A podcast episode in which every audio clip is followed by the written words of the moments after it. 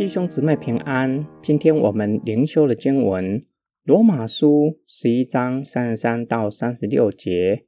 深哉，神丰富的智慧和知识，他的判断何其难测，他的踪迹何其难寻。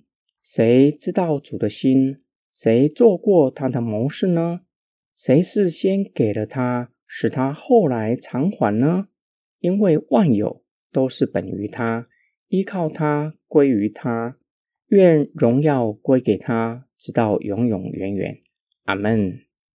保罗仿佛站在山顶上，对神的作为感到无比的赞叹，是他无法测透的。神审判刚硬不信的以色列人，借由福音的转向，不止拯救盟约以外的非犹太人，甚至激发犹太人发愤，最终引导他们归回。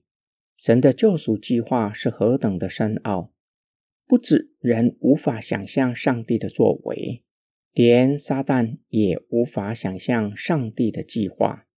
以为将耶稣钉在十字架上就可以破坏上帝的计划，撒旦一点也没有办法破坏上帝的计划。上帝竟然爱人类到一个地步，甘愿为他所爱的人，让主耶稣上了十字架，这是何等奇妙的爱！保罗对神的作为颂赞，不仅赞叹上帝的计划深奥，显出上帝的智慧不是世人所能够想象的，同时显明神对人的心肠是何等的怜悯和慈爱。保罗引用以赛亚书和约伯记，神对悖逆之人的提问：有谁比上帝更有智慧，可以指教神？有谁比上帝更加的公义，可以指教上帝何为义？约伯认为自己未曾行过任何不义的事，想要知道为什么会受苦，想要与神争论。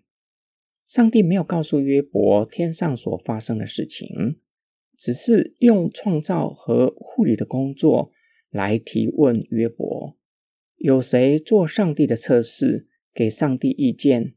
是谁有能力制服鳄鱼呢？保罗连续用三个提问，答案全都是没有人。约伯降服在神的主权之下，不再坚持与神对峙。约伯承认自己想要与神争论是何等的愚昧。世人必须承认，人无法给神任何的事物，神一点也没有欠我们。反而，我们需要依靠神，是我们恢复上帝。即便如此，上帝依然将恩惠赐给我们。我们的回应就是将一切颂赞、荣耀、感谢归给上帝，这是上帝配得的。我们一起来默想跟祷告。我曾经对上帝指指点点吗？曾经想要指点上帝？要如何彰显他的公义吗？是不是觉得我比上帝更加爱某人？觉得上帝似乎对他在受苦，不闻不问？我是否曾经反思自己逾越了做人的本分，不断的用言语来质问神、冒犯神？我们要以什么态度面对上帝呢？若不是上帝的恩典，有谁能够站在上帝的面前？骄傲、自我为中心是亚当的后裔常见的罪。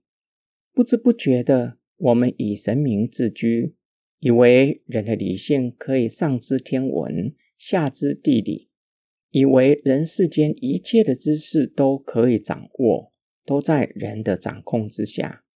我们若是愿意在神面前安静反思，将会看见自己是何等的骄傲，也会看见我们的骄傲是何等的愚昧。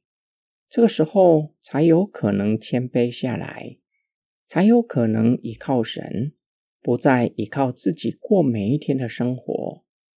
我们若是不能够在神面前静默，谦卑只是知识上专有名词，对生命是没有任何的注意。我们一起来祷告，爱我们的天父上帝，求你赦免我们的骄傲、无礼以及愚昧的质问。